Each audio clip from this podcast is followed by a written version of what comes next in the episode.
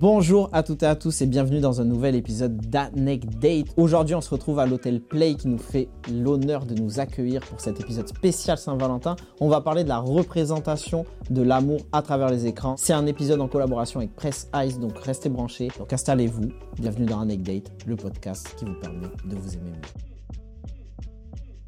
Anecdate. Mathilde, comment ça va Ça va et toi Ça va, ça va.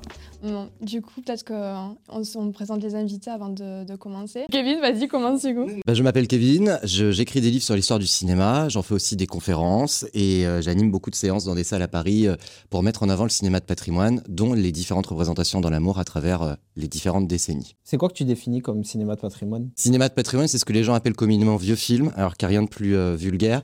Et ce que Tavernier disait que, disait que c'était des, des espèces de lettres témoignages de notre époque, de notre livre d'histoire. Les, films de patrimoine sont les films en noir et blanc généralement qu'on appelle vieillerie ou vieux film ou classique, alors qu'il n'y a rien de plus moderne. Euh, donc je me présente aussi. Euh, je m'appelle Anaïs. Je suis scénariste, euh, réalisatrice et comédienne. Voilà, j'ai écrit un film que j'ai réalisé aussi donc sur bah, une histoire d'amour, enfin une, comédie romantique qui s'appelle Le Tournesol et qui est disponible sur OCS. Voilà, avec Joe Star et la chanteuse Dani.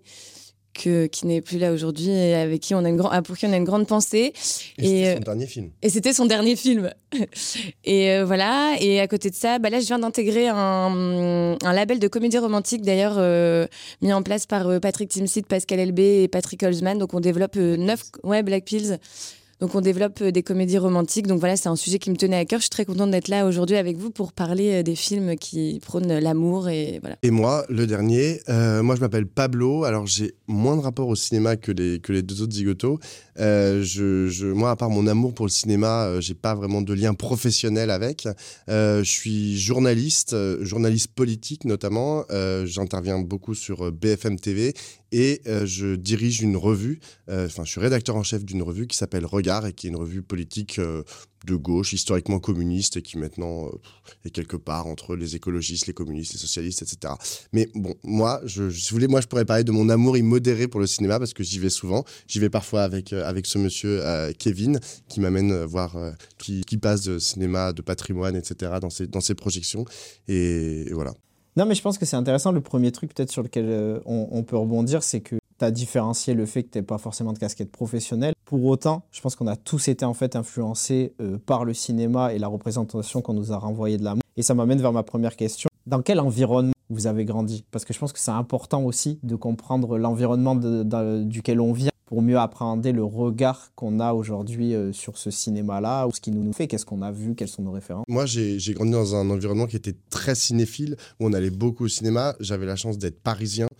On a beaucoup de salles de cinéma, notamment de cinéma, à la fois de cinéma, on va dire, euh, commercial, des grandes salles, des grands complexes, et euh, du cinéma euh, d'art et d'essai.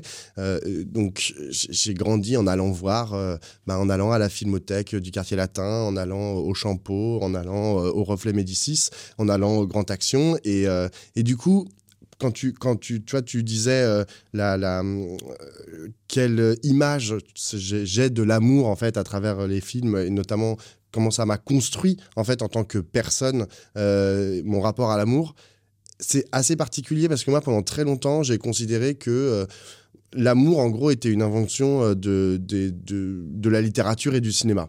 Et, euh, et vraiment j'étais non pas en rejet mais je considérais ça comme vraiment quelque chose d'extérieur à moi qu'on essayait de me, de me faire, de me faire comprendre comme étant une vérité.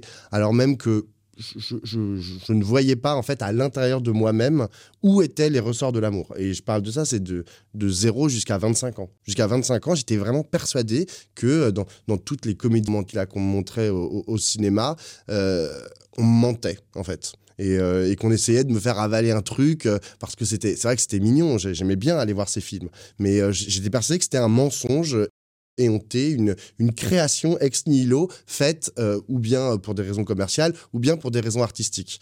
Et à un moment, ça m'est tombé sur le coin de la gueule. Et, euh, et là, j'ai compris en fait que c'était vrai. Et du coup, j'ai rattaché en fait toutes les émotions euh, que j'avais eues par ces films et aussi par, la, par ces livres que j'avais lus euh, dans mon enfance, je les ai rattachés en fait à une vérité, mais a posteriori, ce qui est très bizarre. Donc du coup, des, des films que j'ai vus lorsque j'étais jeune, euh, par exemple, je, prends un film par exemple Sailor et Lula, qui est un film de David Lynch, qui, qui, est une histoire d'amour. C'est un, un, couple, genre un road movie d'un couple, etc.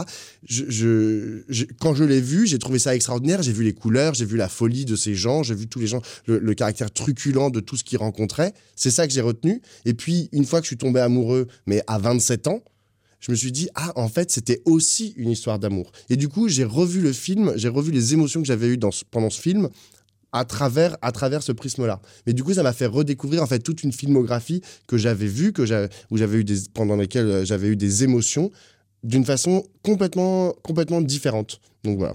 C'est, moi, c'est comme ça que je me suis construit euh, par rapport à l'amour dans le cinéma. Ah non, mais moi, je vais rajouter quelque chose de, plus court, mais c'est euh, pas, revenir évidemment. Moi aussi, j'ai eu un papa cinéphile, etc. Mais c'est dire, moi, maintenant que j'écris, il euh, y, a, y, a, un scénariste qui s'appelait Alain Robe-Grillet qui a dit on dit beaucoup plus de choses de nous dans la fiction que dans des aveux.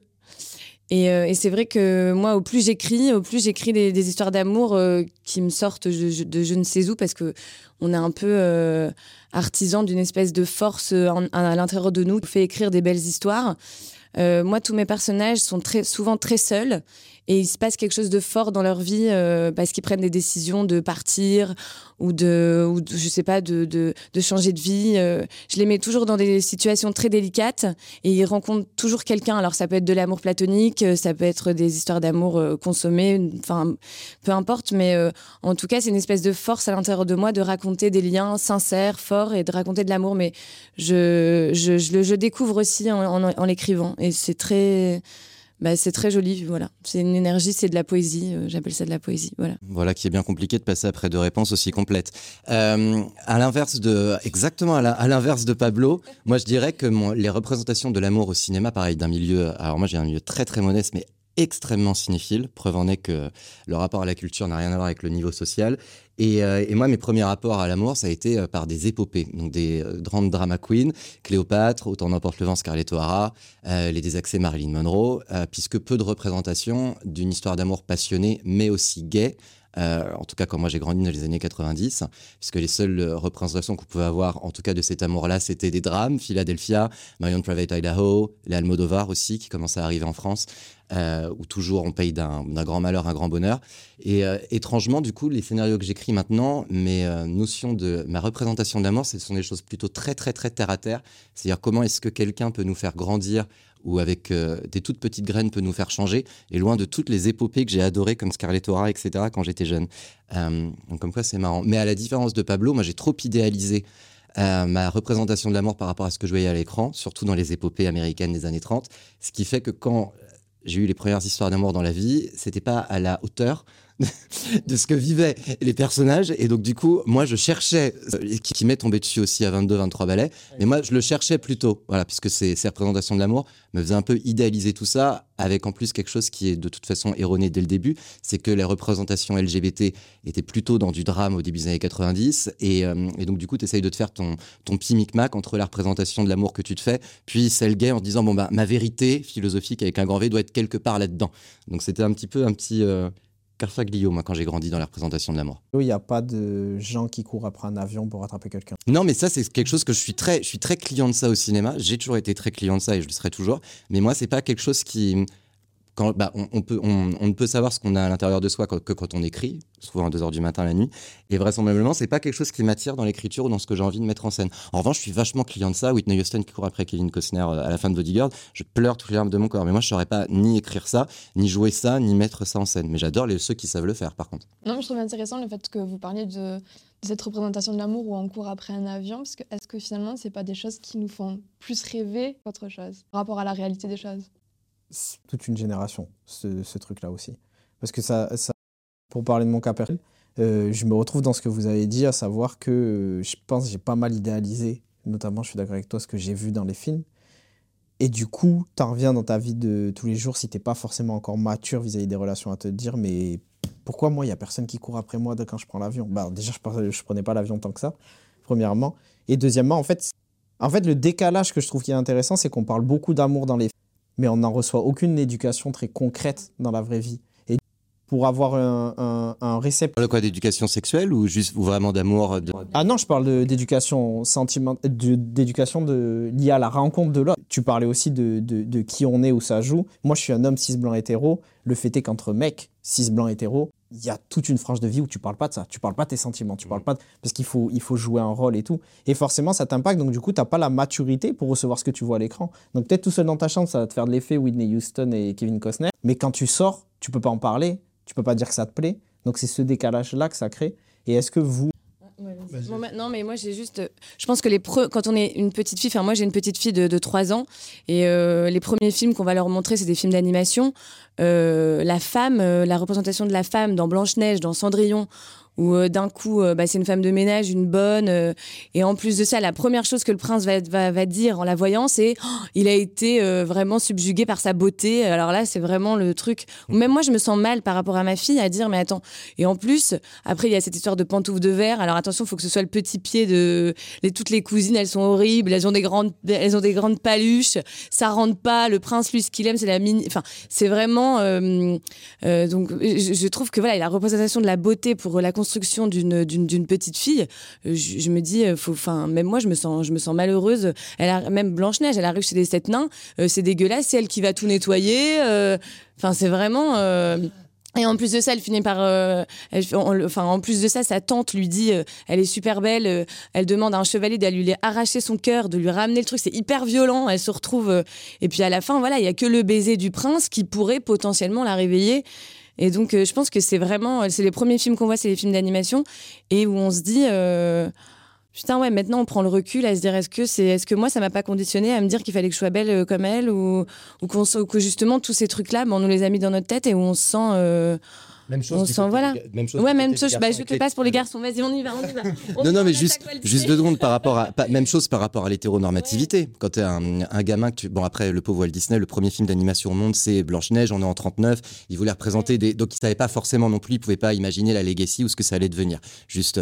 Mais il faut toujours recontextualiser. Mais c'est vrai que même quand tu te forges ton, ta personnalité de petit gamin à part, parce que issu d'immigration ou parce qu'un peu efféminé, etc., et que tu vois cette, euh, ces espèces de modèles d'hétéronormativité que sont le prince Philippe, dont j'étais très amoureux dans La Belle au Bois dormant, ou, euh, ou le prince dans Blanche-Neige, etc. Bah pareil, pour te construire, au-delà, on parle beaucoup des femmes qui se construisent, mais pareil, quand tu es un, un petit garçon, une petite fille, par rapport à ce, ce modèle d'hétéronormativité, ça te fait poser des questions. Est-ce que du coup, si je suis pas exactement comme, je suis, comme il est à l'écran, est-ce que ça me fait pas moins me poser des questions, etc. C'est dans les deux sens aussi, mais je suis complètement d'accord avec toi. Je vais juste apporter un petit bémol à ça, c'est parce que là, vous parlez beaucoup, euh, presque en tant que. Enfin, vous parlez du scénario et de, et, de l'histoire, mais euh, dans, les, dans les films, la, la, façon dont les réalisateurs, dont les créateurs, les artistes, en fait, ont de proposer une vision de l'amour, c'est pas qu'à travers l'histoire. Je veux dire, c'est aussi à travers euh, des sons, à travers euh, des couleurs, à travers, à, travers genre la, façon dont on filme une peau, la façon dont on filme un regard.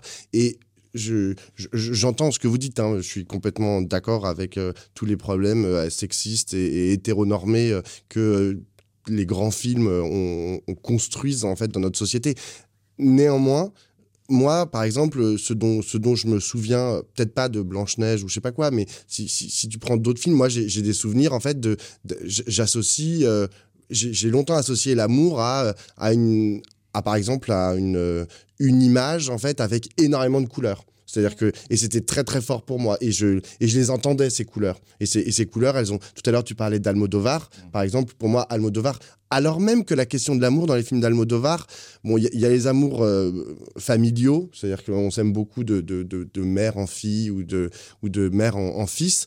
Euh, On tombe amoureux de la couleur, je suis d'accord avec mais on tombe amoureux de la couleur, exactement. Et on, et on désire la couleur. Et on désire, euh, genre, et on désire la chaussure. Et on désire, genre, tout d'un coup, un- une mâchoire. Et c'est ça. Et en fait, c'est, ça aussi que, genre, bah, les, les, les réalisateurs nous, nous, nous donnent à voir et à penser. Et moi, j'ai sûrement, je suis, je pense être d'abord tombé amoureux euh, d'une, euh, d'une, d'une coiffure. Tu vois, euh, que, que d'une personne. Tu vois, je, je- je- Mathilde, elle nous, demande- elle nous avait demandé de réfléchir à genre des films et des, et des séries qui avaient, qui avaient marqué pour nous ce que c'était que l'amour. Et moi, il y a par exemple une série qui s'appelle Dynasty. J'ai tout regardé, tu vois. C'est genre le début des années. C'est une série du début des années 80, donc j'étais pas né. hein.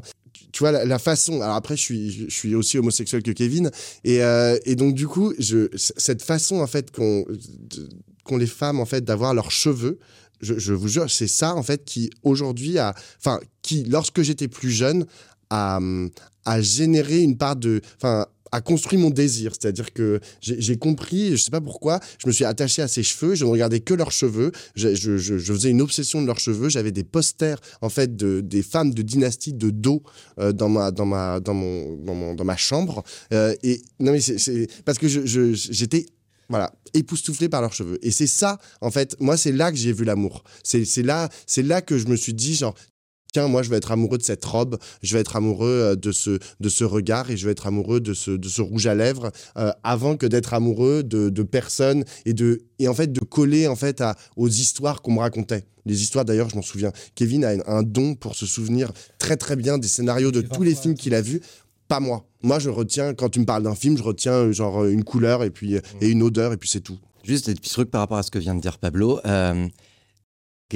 sans faire de sociologie ou de faire ma Françoise Dolto à deux balles, mais euh, il vient de parler quand il parle de la représentation et de la manière qu'il avait de, de mettre sur un piédestal, euh, c'est pas Charlie Angel, c'est les femmes de dynastie. Euh, on est dans quelque chose sociologiquement de quelqu'un de. ça arrive pour les personnes racisées, ça arrive également pour les personnes LGBTQIA+, où le, le, les représentations directes des, des troubles qu'on peut avoir ou des questions qu'on peut se poser. Ayant grandi dans les années 90, c'est pas quelque chose qui était dans la storytelling directement dans les séries ou dans les films. Ce qui fait que les personnes de la génération de Pablo ou de moi, on a eu tendance à mettre euh, sur un piédestal des femmes fortes, des personnages de femmes fortes euh, qui étaient euh, aux antipodes de ce que la société attendait ou voulait. Je pense à Buffy, je pense à Charlie's Angels, je pense à la Dynasty, etc. Parce qu'on est de la génération, parce qu'on est d'une génération où la représentation était moins évidente. c'est le cas aussi pour les personnes racisées, c'est le cas pour les personnes transgenres, c'est le cas pour les personnes lesbiennes, pour les personnes non binaires aussi, où donc tout ce qui, tout personnage, souvent féminin, qui pouvait coller à une déviance, entre guillemets, par rapport à ce que la société attendrait, euh, tout de suite on s'y attache. C'est une des raisons pour lesquelles Buffy est au panthéon des, des icônes queer, euh, Charlie's Angels, Dynasty, euh, Charmed aussi pour la génération d'après. donc ça c'est très intéressant. Et deuxième chose qu'il disait aussi tout à l'heure, il ouvrait en disant que il a fait de que, que, sa professionnalisation était plus sur la politique que, que sur l'art. Cependant, je note que d'autant plus dans la mouvance intellectuelle à laquelle il fait partie, beaucoup de personnes politiques ont eu leur ont eu leur vocation de par des grands films. Costa Gavras, euh, La vie devant soi de Moshe Mezrahi, qui a été euh, la vocation de tout un tas d'humanistes de, gauche, etc. Donc, dans cette mouvance-là, l'art et la hum, politique et la représentation du coup de l'amour à l'écran est très important. Le cinéma, par exemple, dans le, au moment de la polémique du mariage pour tous et, et deux ans après, dans la représentation, ce qu'ils en ont fait, été hyper important pour faire comprendre aux gens en identification ce que vivaient ces personnages-là. Ce qui n'est pas forcément évident. Et dernière chose que je voulais rajouter, vous parliez d'images tout à l'heure sur. Euh, bon, on parlait de Titanic ou de Whitney Houston qui court après Kevin Costner dans l'avion. Il ne faut pas oublier, et c'est très juste ce qu'il a dit Pablo, sur la musique, sur les costumes, sur tout ça qui. qui on veut créer une émotion, sauf qu'il ne faut pas oublier que ces scènes-là qu'on a tous envie de vivre sont généralement les scènes les plus tragiques de la vie des deux personnages. Euh, je pense à Titanic, il est en train de mourir sous 20 degrés quand elle lui lâche la main, ah, avec des engelures de partout. Titanic. pour que les gens comprennent bien. Donc dans Titanic euh, de James Cameron, euh, du coup voilà cette fameuse scène qu'on a tous envie de vivre, il est quand même en train de mourir sous 20 degrés, elle ne le revoit plus jamais, il va mourir gelé dans le euh, même chose pour Whitney Houston, elle le quitte à We Always Love You quand elle court après l'avion, c'est qu'elle le quitte. dans le mariage de mon meilleur ami avec Julia Roberts, pareil, elle lui avoue son amour, au final bim elle le quitte. Une question surtout pour Kevin parce que du coup on parle de, de représentation et tout ça. Tu as joué pendant quand même 7 ans dans la série Clem où tu as été un des premiers personnages gay français dans une série française sur TF1.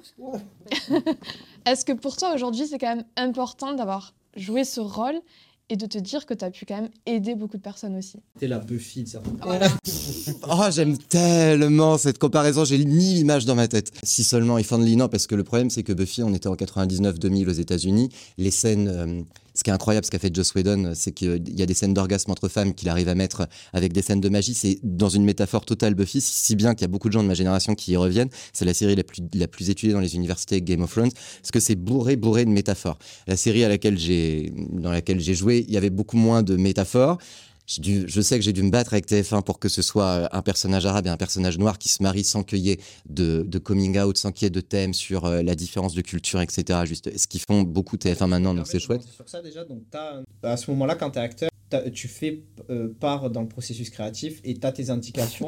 Moi, oui. Euh, non, mais Oui. ton toi personnel, Oui. tu peux revendiquer des choses à travers ton rôle. Oui, d'où mes malheurs. euh, Déjà chiant. Ouais, d'où mes soucis avec la chaîne après.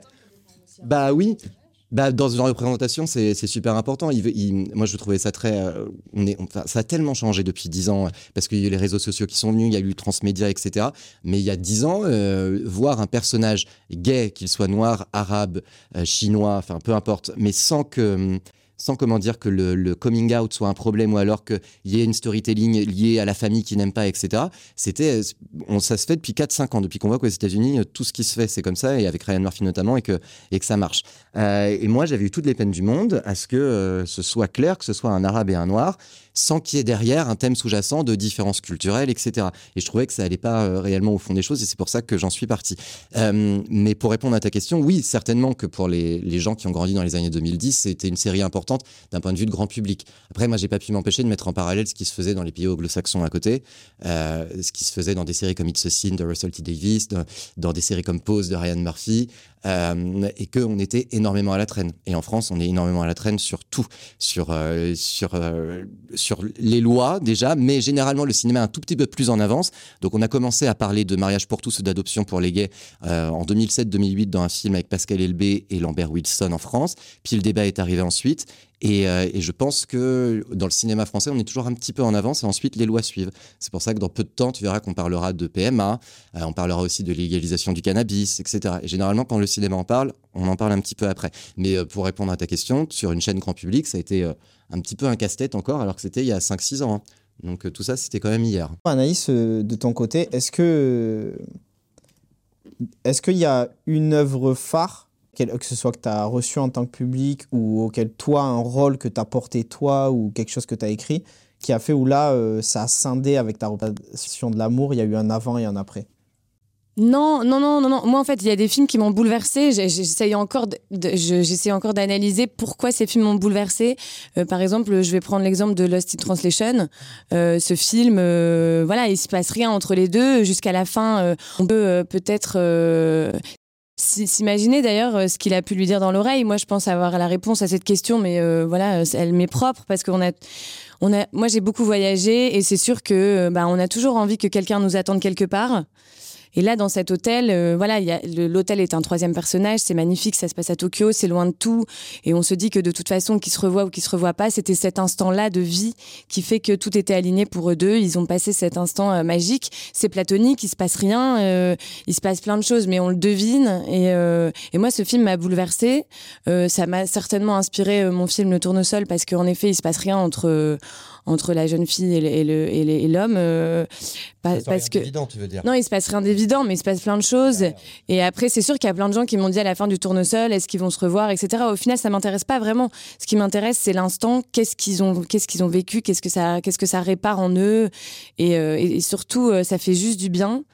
Euh, ça a été souvent ma lignée. J'ai fait beaucoup de théâtre aussi. Euh, j'ai, défendu euh, enfin, un spectacle que j'avais écrit, l'histoire d'une fille qui pensait être la réincarnation de Jean Cocteau et qui en fait n'arrive pas à se lancer. Elle veut devenir écrivain, mais il y a plein de choses qui l'en empêchent. Donc c'est, la quête de plein de choses, c'est des rencontres de vie, de vie où c'est pas forcément de l'amour à proprement parler, mais euh, mais c'est euh, mais c'est de la confiance. euh, C'est aussi euh, des personnes qui, qui matchent ensemble, qui ont une répartie qui, qui se ressemble, qui donc se comprennent, qui ont l'impression d'avoir vécu ensemble pendant des années. euh, et voilà, et elle vit. Enfin voilà, dans le court métrage que j'ai écrit aussi, euh, il y, a, y a- y a la petite grand-mère qui est jouée par Dani et où il y a un conflit générationnel parce que elle, elle dit mais non, mais à- à 20 ans, moi j'étais mariée, j'ai pas pu faire des choix. Et là, elle se retrouve avec sa petite fille qui veut se barrer en Antarctique, euh, qui, qui, qui a 30 ans. Elle lui dit mais tu vas faire quoi? Tu vas congeler tes ovules? Tu vas faire comment pour Alors qu'en fait, voilà, il y a c'est du coup, c'est vrai que je parle beaucoup quand même de, de, de cette génération de trentenaires où c'est compliqué aussi de trouver sa place quand on n'est pas marié, quand on n'a pas, euh, voilà, cassé un peu les codes. Euh, on casse les codes pour, pour c'est vrai pour plein, pour plein d'autres choses. Là, euh, moi, c'est, c'est vrai que c'est mon, c'est un peu mon ADN. Je me dis voilà, euh, euh, j'ai, plein de copines qui n'ont pas encore fait leur vie, qui n'ont pas d'enfants. J'ai envie de faire ce film aussi pour pour elles. Moi, je suis maman. Alors après, dans le rôle de mère Moi, je reviens à ce film de John Cassavetes euh, qui m'a bouleversée aussi, euh, euh, qui, est Femme sous influence, avec Jenna Rollins, et qui, voilà, c'est, un rôle de femme hyper fort. Elle est femme au foyer, elle pète un câble, c'est hyper dur.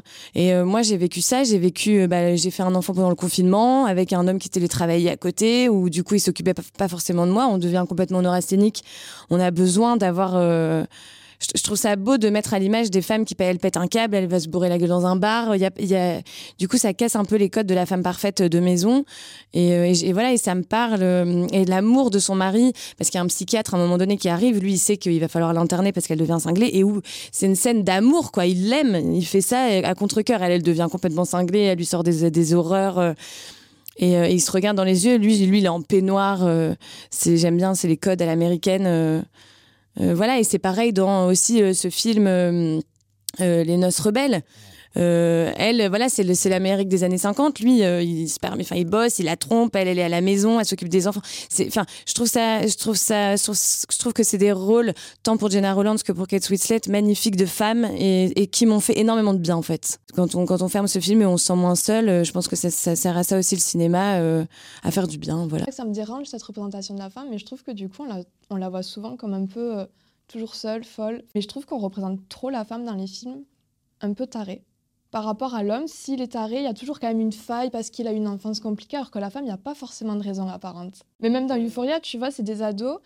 T'as, t'as toutes les ados filles, elles sont complètement cinglées, tu sais pas vraiment pourquoi, alors que le seul ado qui est un peu... euh, lui, on a une excuse, c'est parce que euh, il a une enfance très compliquée, avec un père très mystérieux qui n'a jamais assumé son homosexualité, qui est violent, alors que les filles, tu sais pas trop pourquoi, elles sont toutes euh, un peu tarées, quoi. lié, je vous demande à tous les trois.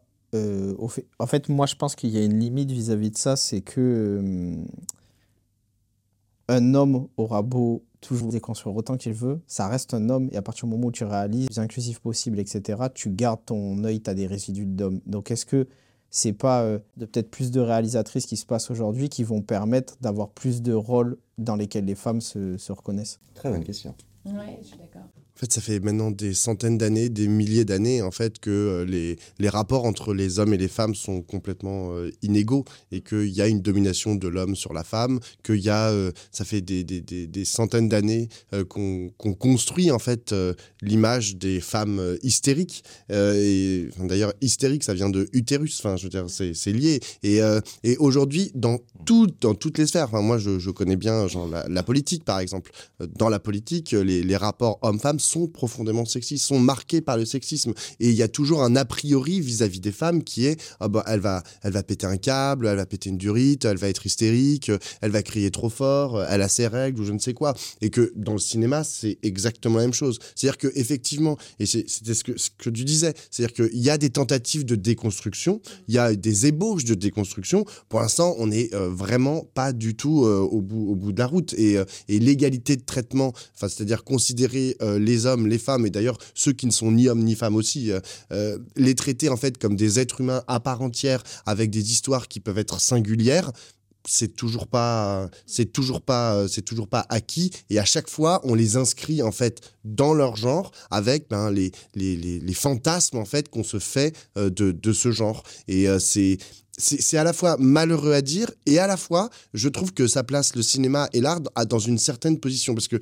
je, voulais rebondir sur ce qu'a dit Kevin tout à l'heure euh, sur le il dit oui le cinéma est toujours un peu en avance euh, par rapport aux lois. Euh, moi, je suis pas tout à fait d'accord avec toi, ou par rapport à la société, je ne sais pas. Euh, en fait, il y, a différents endroits en fait où on peut placer le cinéma et d'ailleurs l'art en général. C'est est-ce qu'il est, la, la conséquence en fait de, de dynamique sociale, de dynamique intellectuelle dans la société, et donc il en est juste le fruit? Est-ce qu'il est est-ce qu'il doit être en avant, c'est-à-dire genre produire des imaginaires en gros pour traîner le reste de la société, ou est-ce que, et ça moi c'est plutôt mon avis, euh, c'est la, la troisième voie, c'est-à-dire qu'en fait il est l'art et le cinéma euh, en particulier est un art est un monde en fait à part entière avec ses propres règles euh, qui discute qui peut discuter en fait avec euh, euh, nos réalités tangibles nos vies etc mais qui ne fait que discuter. C'est-à-dire que il n'a pas vocation ni à être en avant en arrière sur le côté ou quoi que ce soit. Il est juste là à part entière. Juste rebondir sur ce qu'a dit Pablo, parce qu'évidemment, il a raison que, sauf que le cinéma, quand on va voir un film, en tout cas dans ma notion de ce qu'est le cinéma, euh, on va le voir avec euh, un ami seul, ou avec un ami, une amie, ou des amis, euh, généralement séance de 18h, puis ensuite il y a un verre après ces trois heures très denses qu'on vient de prendre, qui crée un débat. Et dans l'histoire du cinéma français, c'est vrai qu'en 1968, quand est arrivée toute cette vague Arthur Penn, etc., ce, cette vague hippie des États-Unis, on a mai 68 qui arrive dans la foulée. en 1900, au début des années 70, quand on a Sautet qui fait ses grands films Femmes et sur je pense à une histoire simple notamment.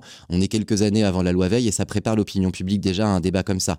Euh, même chose pour ce film avec Pascal Elbé en 2007 euh, sur l'homoparentalité, où il y a quelques années, le film de François Ozon, tout s'est bien passé sur l'euthanasie, qui n'est toujours pas quelque chose qui a été euh, ouvert en France. Donc ce que je veux dire là-dessus, Pablo, c'est que tu as complètement raison. C'est vrai que le cinéma n'a pas vocation à... Sauf que les metteurs en scène et les auteurs prennent le ton de la société pas forcément d'ailleurs des débats euh, parisiens, mais plutôt provinciaux, de ce qui se joue euh, dans les mentalités, de ce qui peut se jouer dans les 3-4 prochaines années. Et généralement, c'est vrai qu'on a des films très sociétaux qui arrivent deux ou trois ans avant les lois, d'où le fait que ce qu'Olivier Véran a dit euh, ces derniers temps autour du film sur l'intérieur sénégalais formidable avec Omar Sy et du fait que le cinéma n'a jamais provoqué de loi, c'est faux.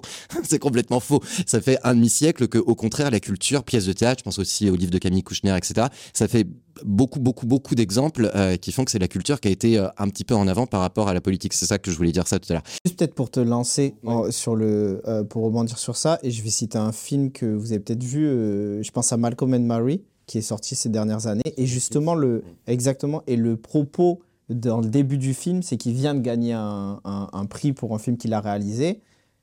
Et en fait, une critique tombe et la critique de ce, ce film lui dit Waouh, quel film il a réalisé en tant qu'homme noir?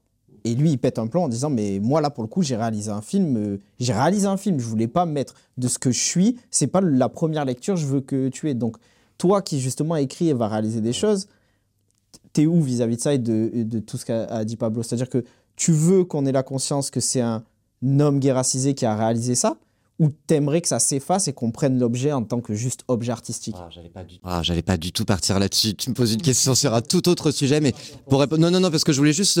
Je réponds à ta question juste après. Je voulais juste rebondir sur ce qu'a dit Pablo, parce qu'évidemment, il a raison que, que... Sauf que le cinéma, quand on va voir un film, en tout cas dans ma notion de ce qu'est le cinéma, euh, on va le voir avec euh, un ami seul, ou avec un ami, une amie, ou des amis, euh, généralement séance de 18h, puis ensuite il y a un verre après ces trois heures très denses qu'on vient de prendre, qui crée un débat. Et dans l'histoire du cinéma français, c'est vrai qu'en 1968, quand est arrivée toute cette vague Arthur Penn, etc., cette vague hippie des États-Unis, on a mai 68 qui arrive dans la foulée. Euh, en 1900, au début des années 70, quand on a Sautet qui fait ses grands films Femmes et sur l'avortement, je pense à une histoire simple notamment, on est quelques années avant la loi Veil et ça prépare l'opinion publique déjà à un débat comme ça. Euh, même chose pour ce film avec Pascal Elbé en 2007 euh, sur l'homoparentalité, où il y a quelques années, le film de François Ozon, tout s'est bien passé sur l'euthanasie, qui n'est toujours pas quelque chose qui a été ouvert en France. Donc ce que je veux dire là-dessus, Pablo, c'est tu as, as complètement raison, c'est vrai que le cinéma n'a pas vocation à... Sauf que les metteurs en scène et les auteurs prennent le ton de la société, pas forcément d'ailleurs des débats euh, parisiens, mais plutôt provinciaux, de ce qui se joue euh, dans les mentalités, de ce qui peut se jouer dans les 3-4 prochaines années. Et généralement, c'est vrai qu'on a des films très sociétaux qui arrivent deux ou trois ans avant les lois, d'où le fait que ce qu'Olivier Véran a dit euh, ces derniers temps autour du film sur l'intérieur sénégalais formidable avec Omar Sy et du fait que le cinéma n'a jamais provoqué de loi, c'est faux. c'est complètement faux. Ça fait un demi-siècle que, au contraire, la culture, pièce de théâtre, je pense aussi au livre de Camille Kouchner, etc., ça fait beaucoup, beaucoup, beaucoup d'exemples euh, qui font que c'est la culture qui a été euh, un petit peu en avant par rapport à la politique. C'est ça que je voulais dire ça tout à l'heure. Et par rapport à la question que tu viens de me poser, qui est très juste, bah, je me pose encore la question. Par exemple, quand j'écris un scénario, tout de suite, à la fin de ce scénario, alors que le film n'est pas sur forcément des, des gens racisés, l'étant moi-même, je me dis, il manque des racisés dans le film. Euh, j'ai je, je, plutôt tendance aussi à penser qu'un acteur transgenre doit être joué par un transgenre, qu'un acteur gay doit être joué par un gay. Je crois que j'ai cette mouvance anglo-saxonne, mais je m'engueule avec tellement de gens du métier à cause de ça. Mais pour moi, oui, je, suis un peu de cette mouvance-là, je crois. Mais c'est quelque chose qui change tellement que... En tout cas, je pense qu'en France, il doit y avoir un virage total qui doit se faire. Euh, je crie pas au wokisme du tout, puisque je parle de cinéma de patrimoine. Je pense qu'il faut juste recontextualiser. Je pense qu'un film comme Autant n'emporte le vent doit être vu avec un présentateur avant qui explique que c'est fait avec le, du point de vue d'un sudiste pendant la guerre de sécession, que le film est fait en 39 aux États-Unis, que du coup, la, Clark Gable s'est battu pour que les Noirs aient des sanitaires mixtes et que du coup, le film tel qu'on. Enfin, je pense qu'il faut toujours tout comprendre recontextualiser. Mais je pense qu'on a aussi besoin d'un grand virage en France pour ensuite trouver cet équilibre dans le cinéma. Si ça doit passer par euh, un film qui est fait que sur des racisés, doit être fait que par des noirs qui ont vécu vraiment ce que c'est que le racisme anti-noir, eh ben allons-y. Même chose pour les transgenres, même chose sur euh, même chose pour des gays. S'il y a que des gays qui doivent jouer des gays, moi je pense que je peux comprendre ça. Et sur, juste sur la force des images dont vous parliez euh, tous les trois là tout à l'heure, il y a quelque chose qui est très juste, c'est qu'il y a quelques jours j'ai fait une projection d'un film du début des années 90 qui s'appelle Marion Private Idaho, un des premiers films de Gus Van Sant, qui est un réalisateur euh, queer très important et ça fait partie de ses premiers films. dans les années 90, en tout cas au début des années 90, on avait très peu de films qui euh, abordait la représentation euh, gay ou lesbienne au cinéma. On a Les Prédateurs avec Tony Scott, Catherine Hough, Shannon Sarandon début 80, euh, mais on n'avait pas vraiment de film et on est en plein moment du sida. Et donc du coup, parler de sexe gay, c'était aussi parler du sida. Gus Van Sant décide de faire l'inverse. Et la force des images, je l'ai compris il y a quelques jours, parce que moi, quand je m'intéresse à un film, c'est surtout le, texte, les dialogues, les citations, les lines qui, vont me rester et qui vont me. Et souvent, les gens, ce sont des images. Et là, j'avais beaucoup de personnes dans ma salle. Le film n'a pas été projeté à Paris en pellicule depuis près de 30 ans. Donc, il y a beaucoup de gens qui l'ont vu ado dans ma salle, qui l'ont pas revu depuis, puisque c'est un film qui n'est sur aucune plateforme, qui est très peu commercialisé en DVD. Et du coup, les gens avaient le souvenir de ce qu'ils avaient vu 20 ans avant au cinéma souvent aller le voir avec leurs compagnons maintenant, alors qu'à l'époque, ils cherchaient leur sexualité. Et, euh, beaucoup de gens pleuraient à la sortie de la salle en se disant on n'avait pas j'avais pas du tout compris ce film quand je l'ai vu à 14 ans. Maintenant, je comprends tous les sous-textes, mais je me souvenais rien du film. Ce qui m'a, ce qui me garde, ce que, ce, qui me restait en moi, c'est cette image du feu de camp où il y a un personnage qui est joué par River Phoenix qui se pose des questions sur ses sexualités, qui est qui donne son, qui avoue son amour au personnage en face qui est et qui lui est complètement hétérosexuel et ferme la porte à. Et bien que hum, on n'ait pas vécu ça ou été dans cette situation à 14 ans, on se reconnaît dans ce personnage-là et quand on revoit 20 ans plus tard, on se dit waouh, j'avais été touché pour quelque chose qui était au fond de moi. Maintenant, je sais ce que c'est, ça me touche encore plus. Et, ce qui est resté, plus que le texte, plus que le thème, les personnages, c'est la force de l'image et de cette scène sur le feu de camp. Donc, preuve, ils ont raison que l'image au cinéma marque peut-être plus que l'histoire ou que l'émotion. Je trouve que c'est une belle métaphore que tu, sur ce que tu dis, dans le sens où même dans nos relations, pour reconnecter ça des relations, combien on est à avoir vécu le, on se repenche sur une relation via des photos, peut-être des souvenirs, euh, un, deux, trois, quatre ans plus tard, et on va se, soit mieux comprendre des choses de qui on était à cette époque-là, et qui on est devenu, etc., et voir euh, l'évolution entre, entre temps. Il y a aussi un truc de l'enfance, où euh, je pense qu'il y a des films qui nous ont marqués quand on était petits et qui nous ont je pense par exemple à des films de Robin Williams. Moi, je pense que le jour où j'ai appris la mort de Robin Williams, j'avais comme l'impression que mon père était décédé. Donc en fait, c'est dans l'inconscient aussi. Il y a énormément de choses. Enfin, moi, je suis scénariste et voilà, je, trouve que vraiment, dans il, y a, plein de choses dans l'inconscient. Moi, je, regarde un film de Louis de Finesse, j'ai l'impression de me revoir euh, avec tous mes cousins euh, en train de, de, de d'être attablés. On a, on a tous nos souvenirs qui, qui, reviennent grâce à ces images de films. La Grande Vadrouille. Euh, je, repense à plein de, à plein de films. Et ça, c'est des choses qui sont enfouis en nous et qui ressortent. Euh, voilà. Et après, il y a des films qu'on n'a pas compris quand on était petit, qu'on comprend maintenant. Je pense à Édouard Romain d'Argent, par exemple. On en a parlé. Je l'ai revu il y a pas longtemps. C'est un conte euh, gothique. Euh, sur une histoire d'amour où elle lui dit prends-moi dans tes bras et où il lui dit I can't genre je peux pas c'est tellement beau c'est l'amour impossible. Il a des ciseaux à la place des doigts. Et puis enfin elle, garde le fait que dès qu'il neige bah, c'est parce que lui il sculpte la glace. Et donc du coup c'est enneigé. Enfin c'est des souvenirs à vie et c'est vrai que j'ai pas compris tout ce que j'ai compris quand je l'ai revu il y a peut-être un an et, euh, et, en fait, quand j'ai revu les images, je me suis revue euh, devant la télé de, chez mes, de chez mes parents. Enfin, je me, on revoit des. C'est comme, euh, c'est comme enfoui en nous. Et je pense qu'on s'en resserre tout le temps de ces émotions qu'on a à l'intérieur. Voilà. Je suis, complètement d'accord avec ce qu'elle vient de dire. Et sur elle parlait tout à l'heure de, tu parlais de Gina Roland dimanche. Gina Roland, c'est une femme sous influence. Gina Roland qui a d'ailleurs joué le rôle pour moi, où on comprend le mieux ce qu'est euh, une relation d'amour à son crépuscule quand on est atteint d'Alzheimer dans un notebook, avec d'ailleurs le fils Cassavet. C'est vraiment leur histoire qui est, mis en, qui est incroyable. Mais sur, euh, sur ce qu'elle dit, je suis, je suis vraiment d'accord. Je m'engueule avec beaucoup de mes amis auteurs, souvent gays, qui écrivent sur l'amour ou sur la rupture, alors que eux-mêmes n'ont pas vécu et ne veulent pas vivre pour certains euh, une histoire d'amour. Donc ils fantasment quelque chose qu'ils n'ont pas vécu. Et, euh, ça, c'est quelque chose, je, je, serais incapable d'écrire sur une relation amoureuse profonde, la passion, le, les, dérives que ça peut amener, la passion, etc., si je ne l'avais pas vécu. Même chose pour, je peux, par exemple, quand je regarde The Notebook sur une relation d'amour qui arrive à son crépuscule après 50 ans de vie commune, je peux être touché, mais je peux pas réellement, je pourrais comprendre une fois que j'ai vécu un amour aussi long. Je pense que pour le moment, on peut juste être en, en identification ou essayer de comprendre. Mais le, vraiment, le, la source profonde, de, on peut la comprendre que quand on a vécu ça, je pense. Et c'est pour ça qu'il y a des films, Eternal Sunshine of the Spotless Mind, quand on le voit à 15 ans, on voit pas pareil à 25 ni à 35. Les Noces Rebelles, pareil. Les Noces Rebelles, quand on est une femme, je pense qu'on le voit à 15 ans, puis à 25 ans, puis à 35 ans, quand l'horloge biologique fait tic-tac, qu'est-ce qu'on préfère? On préfère une vie de femme au foyer convenable ou alors vraiment vivre sa vie quitte à regretter que, que la société ne nous mette pas sur un piédestal? Donc tous les films qu'on cite sont des films, et je suis persuadé que je ne penserais pas du tout la même chose de, je sais pas, de, de, euh, bah, The Notebook, par exemple, dans, dans 20 ou 30 ans. Il y avait forcément des choses que je ne comprends pas, des petites nuances sur ce qu'est d'être en couple quand ça fait 30 ans et que la passion qui est encore là. Ce sont des petites choses qu'on ne peut pas vraiment comprendre à moins de l'avoir vécu. Et c'est ça qui est génial dans le cinéma, c'est de nous mettre en identification avec des choses qu'on ne va pas vivre, ne veut pas vivre ou qu'on n'aura pas peut-être pas l'occasion de vivre. Ok, non, mais je trouve ça, je trouve que ce que tu dis, ça fait le lien parfaitement parce que là, avec euh, cette, cette réaccaparation que tu peux te faire tout au long d'une vie du, du cinématographique, je trouve que bah, de la même manière, euh, tu, on est toujours en interrogation sur ce que peut représenter l'amour et, et surtout dire aux gens qu'en fait, on n'a pas besoin, c'est un, rappel que je fais souvent dans le podcast, euh, tu as le droit d'avoir une vision de l'amour hier et qui n'est plus la même aujourd'hui et que celle-ci évolue. Et peut-être qu'il y a certains films du coup qui peuvent t'accompagner et dans lesquels tu peux te retrouver vis-à-vis de cette évolution. Ouais, moi, je voulais juste dire quelque chose parce que, en fait, depuis tout à l'heure, on, parle d'amour et enfin, vous en parlez tous très, très justement. Euh, pour autant, moi, ce que je vois aussi dans pas mal de, de représentations au cinéma et dans les séries de l'amour, c'est que on parle, on parle d'amour, mais en fait, parfois, tout ce qu'on voit, c'est du désir.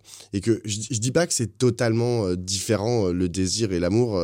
Il y, a, y, a, y, a, plein de, de, de, y a plein de ponts, en fait, entre, entre ces deux notions. Euh, néanmoins, tu vois, par exemple, tout à l'heure, Kevin, tu parlais de sexualité. Mmh. la sexualité, je, je, ne sais pas, en fait, dans quelle mesure la construction, en fait, d'une sexualité on, parle d'amour quand on parle de sexualité nécessairement. Tu vois. On, peut construire, on, peut se construire une sexualité, on peut être homosexuel sans avoir maille à partir avec l'amour. Je, pense que c'est tout à fait euh, euh, possible et, entendable en fait d'avoir cette identité sans parler d'amour. Euh, de la même façon, on peut être amoureux sans forcément avoir un désir et une libido hyper, hyper etc. Donc c'est juste que mais, et encore une fois, tous les films que vous avez cités sont des films qui parlent d'amour. Euh, mais c'est vrai que quand tu quand allumes Netflix et que tu prends la première série, le plus d'ailleurs par exemple Euphoria, dans Euphoria, je pense qu'on ne parle pas tant d'amour que de désir. C'est-à-dire que c'est que et c'est euh, du désir et notamment du sexe et, euh, et est-ce que est-ce que c'est de l'amour? Est-ce que Euphoria est une série sur l'amour? Je, je, franchement. Enfin, moi, je dirais pas que c'est une série sur l'amour, mm. comme s'il y a une série que Kevin m'a montrée, euh, parce qu'on a travaillé dessus, qui s'appelle Queer as Folk, mm. et qui est... Non, mais...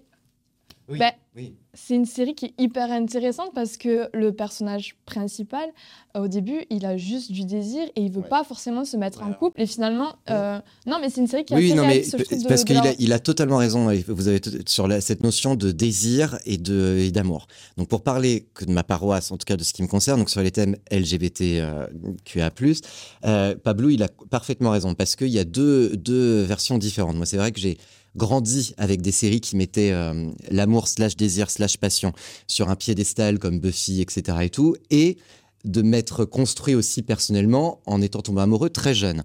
Il y a euh, des gays, des lesbiennes, des transgenres, même des hétéros qui n'ont pas du tout ce même rapport à la sexualité ou à l'amour et qui du coup veulent le découvrir un petit peu plus tard, etc. Et il est vrai que dans, il y a, par exemple, il y a énormément de de, de, notre génération, donc la génération Z maintenant, qui euh, qui vont découvrir le sexe de manière, euh, de manière assez euh, violente, industrielle, avant de tomber amoureux.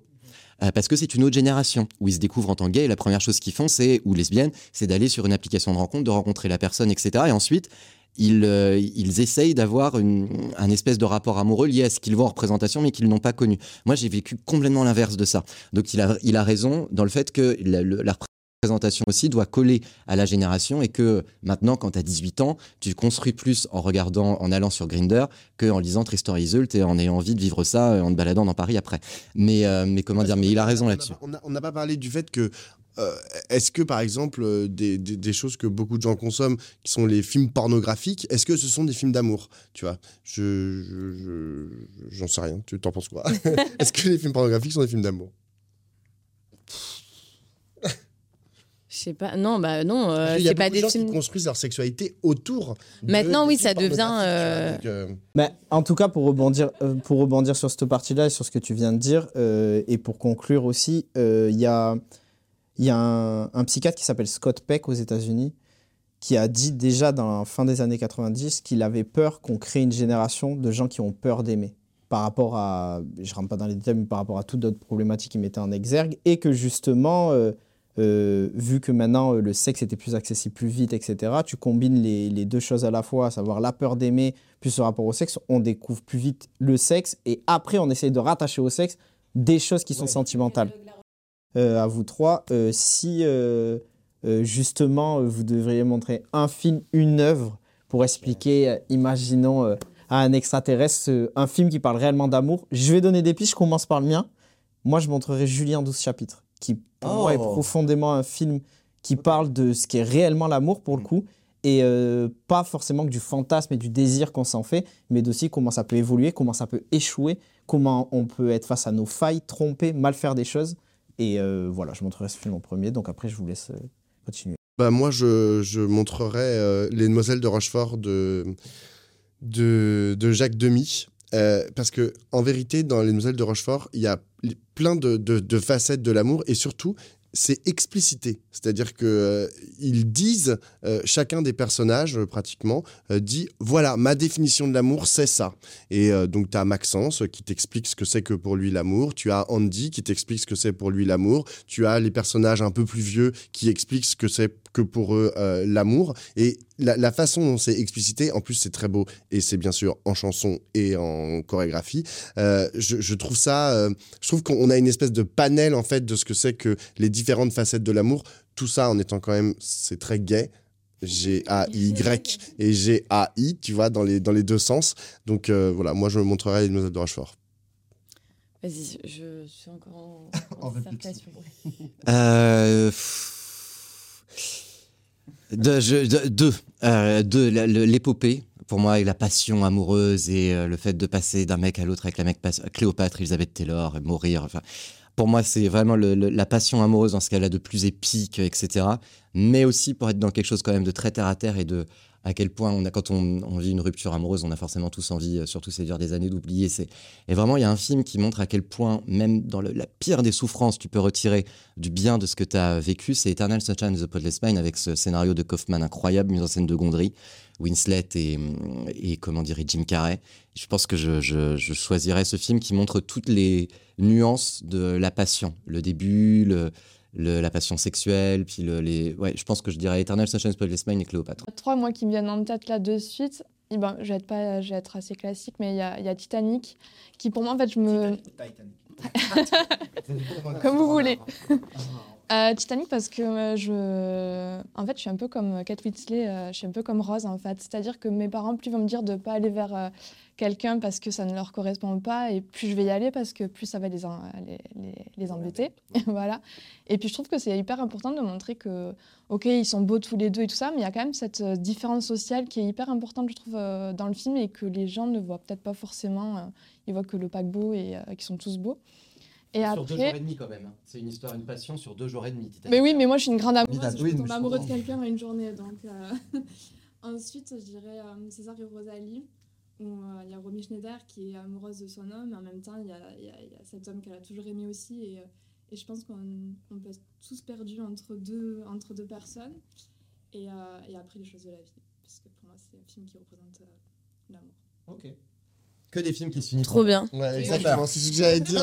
Ok, si tout le monde meurt euh, de l'histoire d'amour qui est ça, moi je vais dire match point de Woody Allen où ça part en cacahuète. Non mais moi en fait, généralement les films que j'aime ne finissent pas bien du tout et c'est en plus d'ailleurs ce serait même pas avantageux pour la femme mais il y a un film que j'ai beaucoup beaucoup aimé qui parle du- d'un début d'une relation amoureuse où ça part en couille totale mais je vais dire Annette. Ah Voilà. Parce que ce non, mais ce film, il m'a, bouleversé. Mais c'est vrai que c'est horrible. Il la tue. Enfin, il y a, c'est, c'est, euh, voilà, c'est un amour euh, complètement cinglé. Mais c'est vrai que bon, euh, on vit des choses. non, non, mais voilà. Non, mais sinon, voilà, je citerai aussi euh, La science des rêves de Michel Gondry. J'adore, j'adore Ga- Gainsbourg et Gaël, Garcia Bernal. Mais, mais voilà, il y a plein de films. Il y a plein de films qu'on pourrait citer, mais c'est sûr qu'il y a beaucoup d'histoires où, où ça se passe euh, mal. Et donc l'amour, euh, c'est un sujet qu'on peut étendre euh, à l'infini. Et ça, c'est pour ça qu'on va continuer à vivre des grands moments de cinéma avec l'amour, j'espère, très bientôt. Juste une petite phrase juste à rajouter, parce qu'on a parlé de la notion de l'amour euh, assez, euh, pas romantique, mais en tout cas dans ce que- ce qu'elle apporte en relation. Il y a aussi euh, l'amour bestial, sexuel, sensuel, que beaucoup de cinéastes, pour eux, ne voient que l'amour quand, quand il s'agit de, de quelques heures de coït qui, qui sublime. Je pense euh, à Nymphomaniac avec Charlotte Gainsbourg. Euh, je pense aussi à James Franco dans Interior Leather Bar, qui est un spin-off de Cruising, où où pour lui, voilà, il part du principe que des, des personnes, mon gay en l'occurrence, qui recherchent du sexe bestial dans une, en une nuit, ça peut être pour eux une notion de l'amour. Donc il y a aussi beaucoup de metteurs en scène partent du postulat euh, du sexe éphémère pour en faire quelque chose d'assez sublime. Et, euh, et notamment dans Nymphomaniac ou dans les films de James Franco, on voit ça. Bah, D'ailleurs, du coup, je rebondis, ce sera le dernier rebond d'émission, mais je rebondis sur ce, avec ce que tu viens de dire. Euh, Olympiade, Olympiade euh, qui, pour moi, traite vraiment de ça. Ça part d'un juste une aventure lambda de sexe et ça en découle sur qu'est-ce que peut représenter l'amour et dans quel bourbier ça peut te mettre. Mais merci beaucoup à toutes et tous d'avoir participé à cet épisode. Peut-être vous avez une actu à dire chacun de votre côté, où c'est qu'on peut vous retrouver? C'est le 14 février, c'est ça? Ouais. Donc, ok. Donc, euh, on sera euh, encore, à mon avis, en pleine réforme des retraites. Donc, il faut se mobiliser contre la réforme des retraites. Vraiment, il faut, il faut descendre dans la rue, il faut faire grève, il faut interpeller vos députés, il faut interpeller les ministres, etc. Cette réforme ne doit pas passer. Elle est profondément antisociale et c'est une réforme de merde. Ok, alors pendant que je serai en train de faire grève avec Pablo, vous pouvez regarder mon court métrage Le Tournesol, qui est euh, toujours disponible sur OCS et sur euh, la plateforme de TV5 Monde. Euh, quant à moi, je rejoins un peu l'avis de mon camarade quand même sur les retraites, je suis quand même obligé de l'avouer. Euh, et euh, si je fais une grosse soirée lesbienne, pardon, ça, ça, sort, ça sort bizarrement, mais c'est la vérité, autour des représentations lesbiennes au cinéma, je fais ça le dernier jeudi du mois de, du mois de février. Je présente cette soirée avec Céline Sciamma euh, et nous allons euh, diffuser Les Prédateurs en pellicule euh, de Tony Scott avec Catherine Deneuve, David Bowie et Suzanne Sarandon, euh, précédé d'un formidable court-métrage aussi sur la, la représentation lesbienne de la génération Z. Et tatati, et voilà. Merci à toutes et à tous d'avoir suivi cet épisode d'Anecdate. On se retrouve très bientôt pour un nouvel épisode. En attendant, prenez soin de vous, essayez d'être de meilleurs rendez-vous pour autrui. Et puis voilà, bonne Saint-Valentin, faites pas de bêtises, protégez-vous, nique la réforme des retraites. À bientôt.